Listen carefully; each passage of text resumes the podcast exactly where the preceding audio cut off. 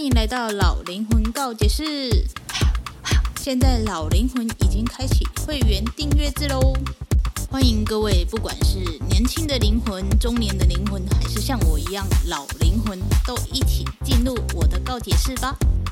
我们可以一起告解，一起探讨新的主题，一起去思考这世界上千千万万个为什么。也欢迎追踪我的 IG Y 八三一八三。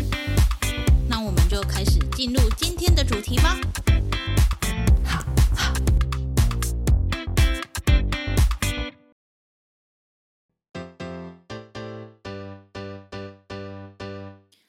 欢迎回到老灵魂告解室。今天想要跟大家聊聊《精神病房也会迎来清晨》的这部韩剧。不知道大家有没有看过这一部韩剧？我现在剩下最后一个片段还没有看完，但是已经差不多了。这样，那就想要跟大家聊聊，就是关于这一部剧带来的一些观点之类的。这样，首先想要讲一下，现在已经十二月了，为什么还这么热呢？真是搞不懂哎！十二月了，然后现在还在穿短袖，天哪！我们台湾也要像泰国一样，一年四季都是夏天的吗？Oh no！好的，好的，撤回来。我知道有很多人会觉得说这一部剧就是有一点沉重，因为他在讲的是很很压抑的事情，他在讲的是我们的心理的生病这件事情，所以很多人看了会觉得说：天哪，他不敢面对。其实我觉得。它是一部很好的剧，就是我们不应该因为它讲到一些人的痛处，然后就不愿意去面对这一部剧，因为其实它就是一种让你直面的一个状态嘛。那你如果可以从这一部剧，然后去了解到啊，我要怎么去察觉自己的负能量，我要怎么去察觉到我自己心里好像生病了这件事情，其实它就是一个很棒很棒的喜剧。但是很多人呢，我看到的啦。会觉得说，因为太沉重，那一些故事太可怕了，所以他不愿意去看。但是我觉得这是一部很好的喜剧，这样你可以在那边了解到，哦，原来哦，恐慌症是这样来的，或者是哦，原来我可以每天做一点什么，像是称赞日记，然后去安慰一下自己什么的都可以。所以呢，我就想要来聊聊，其中一个是，嗯，讲。社会压力造成的恐慌症，好了，或者是对，就是恐慌。我其实没有在台湾听到很多恐慌的，嗯，的故事吗？还是因为我不关心台湾人？什么鬼？Anyway 呢，因为我关注 K-pop，所以呢，我常常会看到，哎，什么什么明星或者是什么什么 idol 又。有恐慌症发作什么的，所以就一直有听到恐慌症这个词，但是我不知道恐慌症发作起来到底是怎样的。那这一部剧呢，就很清楚的可以告诉我们说，诶，原来恐慌症发作的样子是这样的。那我想要说的是，我们在一个环境里会生病，就代表那个环境并不适合你嘛，所以我们才会，嗯，才会讲说。去另外一个地方转换一下心境是对我们自己比较好的，但是呢，韩国的那一个社会，它的社会压力真的是非常大。你可以看到他们的阶级制度是非常非常的严重的，所以当上面有人要叫你做事情的时候，你就一定得做，因为你是最晚进来的，你是新进来的，你是菜鸟，前辈叫你做什么你就得做什么，这样。所以在那一个环境下，当你已经没有办法承受所谓的。嗯，工作压力的时候，你还在那里硬撑。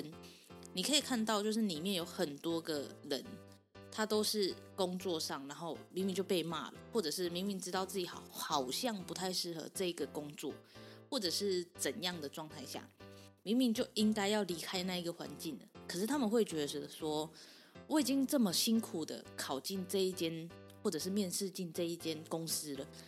我为什么不能撑一下？因为韩国那边他就是很奇怪的一种嗯社会风气吧，他们会觉得说一定要带那一个狗牌，那个狗牌就是那个 那个员工证，一定要带这个员工证才会叫做有在上班有工作这件事情。可是如果每一个人的愿望或者是每一个人的目标都是带那一个狗牌的话，那你去超商的时候，谁帮你结账？你去呃 E-Mart，E-Mart 就是他们那边的家乐福的概念，谁去帮你结账，对吧？谁去帮你进货，对不对？或者是你去嗯剪头发的时候，谁帮你剪头发？就是如果每一个人都以带狗牌才叫做上班，才叫做有工作的话，那这个世界上有很多很多的职业都不存在啦。那韩国的这个社会风气呢，它就是让所有的人都喘不过气，这样很多。因为我以前看韩剧，我会觉得说，哇，带狗牌好像很很威武，因为他们就是这样的灌输你这件事情啊，我一定要。进到公司才叫做去 castle，就是才叫做有找到工作。可是为什么不能把就是我在超商上班也算是一种工作啊？对不对？我有邻居就是从以前到现在都在超商上班呢。他从一个小小的店员，然后到现在是店长。你可以说他没有找到工作？没有啊，他就是一直在做这个工作啊。可是韩国的社会风气他不是这样的，他就是就是你如果。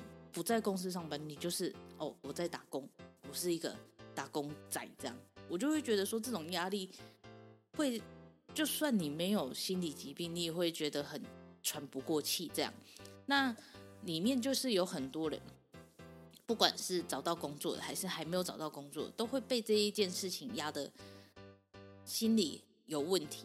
然后你要去跟别人讲说，我现在真的觉得很累。我没有办法承受现在的压力的时候，他们就会觉得说：“你好不容易进到这一间公司了，你为什么不努力一下？一定是你不努力的事情。”可是大家都知道工作难做，我们还要这样去数落身边觉得很辛苦的人吗？对不对？这就是我想讲的事情。很多时候，因为我们不是当事人，所以我们会觉得说：“好，他现在这样痛苦，我就应该要鼓励他。”可是你的鼓励却变成是。给他更多的压力的这种，就像是我前几集分享的，我明明就已经过得不好了，可是你还在那里讲说你现在要干嘛？你接下来打算怎么做？这完全就是给本人更多的压力啊！所以当这些压力没有办法排解，然后你没有出口的时候，就会慢慢的产生心理疾病嘛。那恐慌症呢？我其实不太理解恐慌症的状态是什么，因为我自己的状态可能就是忧郁、抑郁这样。但是恐慌症，他们剧里面他在讲说是一种很窒息的感觉，然后被呃，就是你知道的浸在水里的感觉，这样。其实很多不管是恐慌症还是忧郁症，其实很多时候都像是溺毙的感觉。如果你可以看一些像带点精神呃问题的戏剧的话，你就可以看出来，大家都会用。水这个元素去讲忧郁症这件事情，或者是抑郁症，或者是心理疾病的状态。像呃，我之前之前呢就有有一部泰剧呢，它叫做《极限 S 系列》，然后它是滑板片，里面的主角呢，他就是有那种抑郁啊、躁郁啊。导演呢，他也是用水跟那个，也不到真的水啊，就是蓝色的那个元素。你知道蓝色，大家都会觉得是抑郁嘛，是忧郁嘛，所以蓝色的元素，然后加上一点点水的感觉，好像沉浸在水里面的那种，去代表说啊，我现在很忧郁，我现在很抑郁，我现在觉得很窒息这件事情，很多时候的呃心理状态都会嗯、在表演上面会这样呈现，这是有原因的，你们知道吗？我不知道大家喜不喜欢看海。因为我这人就是蛮喜欢看海的，对吧？算了，因为我之前有一次就是自己觉得心情很压抑，然后我就跑去海边看海，这样发呆。所以我自己个人觉得我自己蛮喜欢看海的。但是呢，这个海呢，不是说全部都是疗愈的，因为我不知道大家有没有去试过，你看着海，听着海浪的声音，你会觉得很疗愈，它就会变成所谓的白噪音嘛。可是，如果你看，你沉浸到海里，就是你整个脸，然后整个耳朵都浸到海底的时候，你会觉得很可怕，你会觉得很抑郁。这就是海的魔力，你知道吗？就是你在外面听的时候，你会觉得哇，好疗愈哦，很轻松。然后你在海岸上玩的时候啊，你会觉得好 happy 的这种状态。可是当你真的把你的头整个浸到水里的时候，你会真的真的觉得很抑郁。我不知道大家有没有看过那个金高银有一部综艺啊，它叫做《盼望的大海》。盼望的大海呢，它一开始就有就是在讲大海。嗯，旁边小店的故事吧，我我有点忘记，因为我没有看。我原本要看，因为我想说，有关大海，感觉就很疗愈，就是在海边唱唱歌啊，感觉就是很棒的一个节目。可是呢，他一开头呢，他就放了一些海的片段，然后那个海的片段呢，非常的酷，我只能用酷来讲，因为它不是只有海滩，在海滩上面海浪波拍打的声音呢，不是只有这个。是他连镜头都给他用到海底，那那个海底的那一些画面呢，它不是用配音的，就是它没有配一些音乐，它就是很自然海底的声音，然后你就会听到就是那种我不知道怎么形容，反正我就会觉得听到这个声音你是会害怕的，可能是因为我那时候心理有问题还是怎样，我会觉得很抑郁，很不舒服，所以为什么？恐慌症，他会用水来去代表那一种忧郁的感觉。大家会喜欢海底的声音吗？还是喜欢海浪的声音？这是两件不一样的事情。一个是让你疗愈的，一个是让你恐慌的。所以呢，我们就可以知道，就是恐慌症这件事情呢，在这一部剧里面，他是说是没有办法马上治疗好的，因为它就是压力嘛，它就是很像肠躁症，你知道吗？因为我有肠躁症。可是呢，他就是没有办法好。你知道你有肠躁症，可是他没有办法好，因为你只要感到压力的时候，他就是会一直一直的反复的发生。但是，嗯，你说真的很压力吗？可是我本人会觉得说好像没有什么压力。但是在面对这种四面八方来的一些讯息，一些无形的你可能没有办法排解掉的压力的时候，就会让你。心理的状态再更糟糕一点，恐慌症就是这样，它就是一种内耗，他会觉得说，为什么全世界都在针对他？是这样讲吗？我这样讲会不会讲错？Anyway 呢，我不要讲得太专业好了，因为我不是专业的，我怕我讲错话。就是说呢，反正就是大家要意识到自己有没有生病这件事情。里面有一句话呢很重要，他就是说。病人要有病识感，才有办法知道自己会不会好。很多时候，有些人呢，像是有躁郁症的人，他不知道自己有躁郁症；脾气没办法去嗯控制的人，他没有办法知道他自己其实是有调节障碍的；或者是视觉症的人，他没有办法知道他现在看到的是幻觉，听到的是听觉的这种事情的时候，你就没有办法去。知道要去找那个医生嘛，所以病视感或者是我们每一个人的意识都很重要。意识是什么？就是你能意识到你现在正在做什么。很多时候，有些人他就是一天过一天这样，他就没有办法去意识到说他今天到底做了什么。他就是每天都做同样的事情，所以就觉得哦，那就这样，然后一年就过了。这就是嗯。可以说是时间的可怕吧。所以当这种状况出现的时候，你就很难去寻求帮助。像是呃那个女主角，她不是得忧郁症的吗？但她不知道她自己有这么的忧郁，所以这时候呢，他就会怎样？因为他不知道他自己真的这么严重嘛，所以他就开始不去吃药啊，然后觉得嗯别人把他困在那边。当这种状况发生的时候，你就好不起来了，因为你没有办法去面对你自己真的生病的这件事情，所以才会说意识很重要。你要先意识到你做什么，你才能去解决什么。这样，所以我就觉得，嗯，这部剧真的是一个很让人家有办法去了解到什么，有办法去意识到什么的一部剧，因为你可以就是透过那一些他们讲出来的一些特征，去判断自己到底有没有。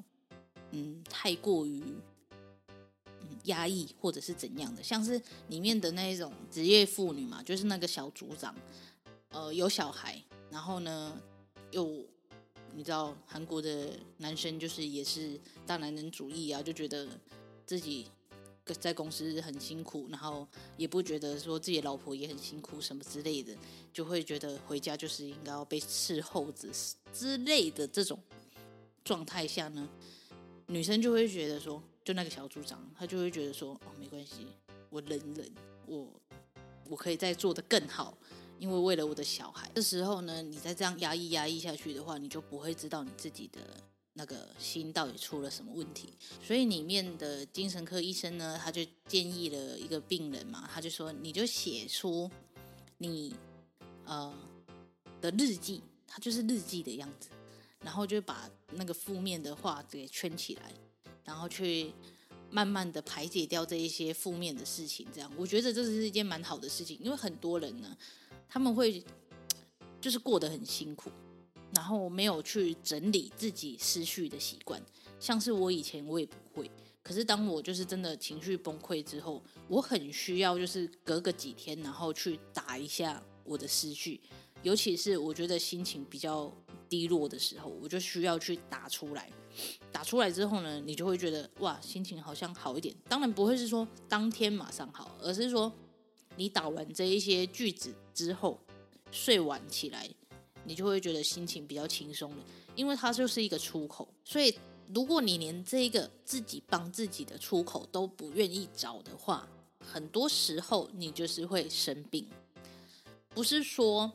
你的就像里面有一个 这个故事好多，就像里面有一个人呢，他就是柴某过柴沙来嘛，就是家里很有钱，然后妈妈也就是什么都帮他准备好了，然后四十几岁了还没有办法自己去买咖啡的这件事情，其实让他很不喜欢。但是呢，他又觉得说啊，因为就是听妈妈的话，他才有现在的这个生活，所以他应该要更继续的听妈妈的话。所以他不知道他的心已经生病了，这个时候呢，就很严重的会造成一些就是极端的事情发生。像那一位病患呢，他就是全身脱光光的时候才觉得那是他自己。其实我可以理解说，为什么一定要脱光光的跳舞才叫做他自己？因为他可能是衣服是妈妈买的，手表是妈妈送的，手机是妈妈办的。身上没有一个东西是自己的，就是靠自己的能力拿到的东西嘛。所以他觉得全身脱光这件事情才能展现他自己，才能是就是自己。在讲什么？反正就是这样才是变成他自己，他真正存在的自己。这样，所以他才会觉得说：哇，脱光的时候我是最。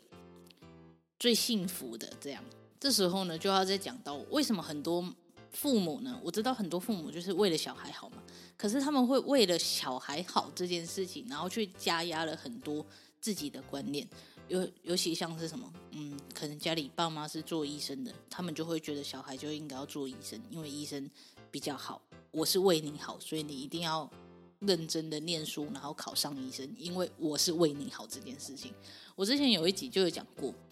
为什么大人喜欢把“我是为你好”这件事情放在每一句话的前面？Anyway，反正你可能吵架的时候，他们可能会讲说：“我做这些就是为你好。”或者是你可能跟他讲什么时候，他他跟你讲不行，然后你反驳他的时候，他就会说：“我就是为你好啊，我就是为你好啊。”你这样做就是不行啊！你为什么不听我的话？我吃过的就是你知道，什么都比你多，认知比你多，你这是不行嘛？我我为你好啊！可是你有没有想过，就是小孩有真的需要真的保护成这样吗？我觉得没有那么一定欸，因为你在这么的保护的状态下，我知道你们有经历过哪些事情，可是那是你们的人生啊。我的人生我应该要自己决定啊，所以我不能因为说哦，你是为我好，所以好，妈妈说前面有石头，我不要过去，我不然我过去的话我会被堵住。可是在于我这个个体来讲，前面有石头这个这件事情是我不知道的，我必须要走过去，我才会知道说前面有石头这件事情。你提前跟我讲了，那好，我听了，我不做了，那我这一辈子就是就只能一直在这里了吗？如果我不往前走，我要怎么知道？哎，石头旁边可能还有一条小路我可以去走，或者是石头的大小并不是呃我们大人所说的那么可怕，对不对？所以当大人们以我是为你好这件事情来去控制小孩的时候，我是不能去嗯理性接受的，因为我会觉得说，我知道你们是因为爱我，所以才会做这种反应，可是。有时候真的是需要让小孩就是自己去闯一闯，去撞一撞那一些墙、那一些石头，去跌倒一下，我们才有办法知道，哎，哪一条路更适合我们？因为我们是不一样的个体。我们虽然是群居动物，但是我们是不一样的个体。我们不能因为说你做过，或者是你根本没有做过，可是你预想了会有那一件事情发生，而来阻止我去做这件事情，这是两件。或者是两个不一样的个体不应该承受的事情，对，感觉扯得很远呢，怎么会这样哈？反正呢，一开始，反正这部这部剧呢，我就是很建议大家去看一下，就是你会觉得压抑的时候，你可以去看看他们是怎么去让那些病人调节的。你也可以像呃，像那个女主角一样，她虽然得了忧郁症，但是她可以呃。积极的治疗之后，然后每天还写那个称赞日记。其实称赞日记呢，跟感恩日记差不多。我们不能就是好像 没什么可以称赞的，对吧？可是我可以很称赞自己说，啊，我今天又完成了一集 podcast，或者是啊，我今天好像又做了什么，我称赞自己一下。那如果是感恩日记呢？你可以感恩什么呢？就是好，我感恩我今天的上下班。路段都非常的安全，没有出任何事情，真的很感恩。或者是我感恩家里给我买了早餐，让我可以不用为早餐去花钱，这件事情都可以写下来。很多时候呢，我们只要开始做了这件事情，你就会发现，哎，其实身边有很多事情都可以变得很美好，变得没有那么可怕。或者是说，嗯，呃，感谢今天同事。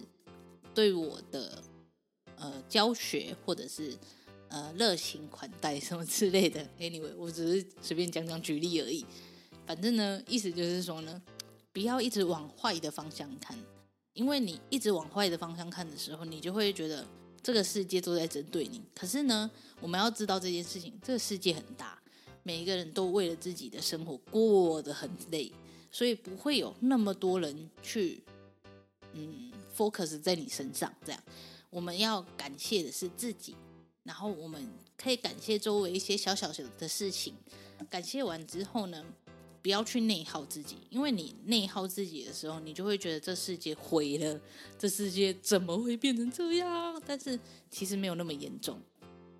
那如果我们真的觉得我的生活快喘不过气了，我觉得我心里真的很有疾病了，就像是我之前。发现一点点小事，真的是很小的事情，可是我的情绪崩溃了，就应该要去找帮助嘛。像那时候我就去找了心理医生，可是我知道那个智商呢，并没有帮助到我，我是自己调节出来的。但是我意思就是说，如果真的有发生这种事情的时候，真的要去寻求帮助，不管是跟你身边的朋友讲，或者是。去找心理智商，anyway 都可以，或者是你可以去大自然吸收一下那些自然的，就是你知道为什么我们会存在在大自然里？大自然的功效是多么重要的。我很建议大家，就是如果你们真的有抑郁、忧郁的状态的时候，去晒太阳吧，不要把家里搞得暗暗的，那不会帮助到你。所以，呃，我会说。找房子的时候，千万要找那种采光好的，因为光线、太阳有那个能量，可以帮助你变得，嗯，就为什么植物需要做光合作用？其实人也需要，只是人不叫光合作用嘛。我们人应该要叫什么？我也我不知道。反正晒太阳是一件很重要的事情。然后呢，晚上一定要睡觉，一定一定要睡觉。你如果不睡觉的话，其实就会变成那个叫什么？不睡觉的人容易想很多，想很多的时候，你就容易内内耗你自己。内耗你自己之后呢，你就会觉得你越来越无力。这样，我很能理解，就是女主角在呃忧郁症发作前期那个无力的感觉，因为每一个人在难过的时候都会觉得很无力，就是忧郁的时候会觉得很无力感，什么都不想做，然后我会觉得。一切都很烦，这是很正常的。我也经历过这件事情，所以我很能理解那种感觉。但这时候呢，你就是只能多多的让自己保持正常的那个叫什么作为，然后去晒太阳，然后睡觉，然后不要内耗自己。如果真的不行，就是去寻求帮助。这就是我想讲的。这样，你觉得这一个韩剧呢？它是在讲说很。这些病很可怕吗？我觉得不是，他是在告诉我们说，其实这些病没有那么可怕，只要你愿意意识到你自己生病，然后走进医院去去看医生，然后去吃药，或者是去嗯排解一下自己的情绪之后，你就一定可以慢慢的变好这件事情。所以我觉得这部剧我是很推荐大家的，看起来好吗？大家。好的，这就是这一节老灵魂告解释了，我们下次见，拜拜。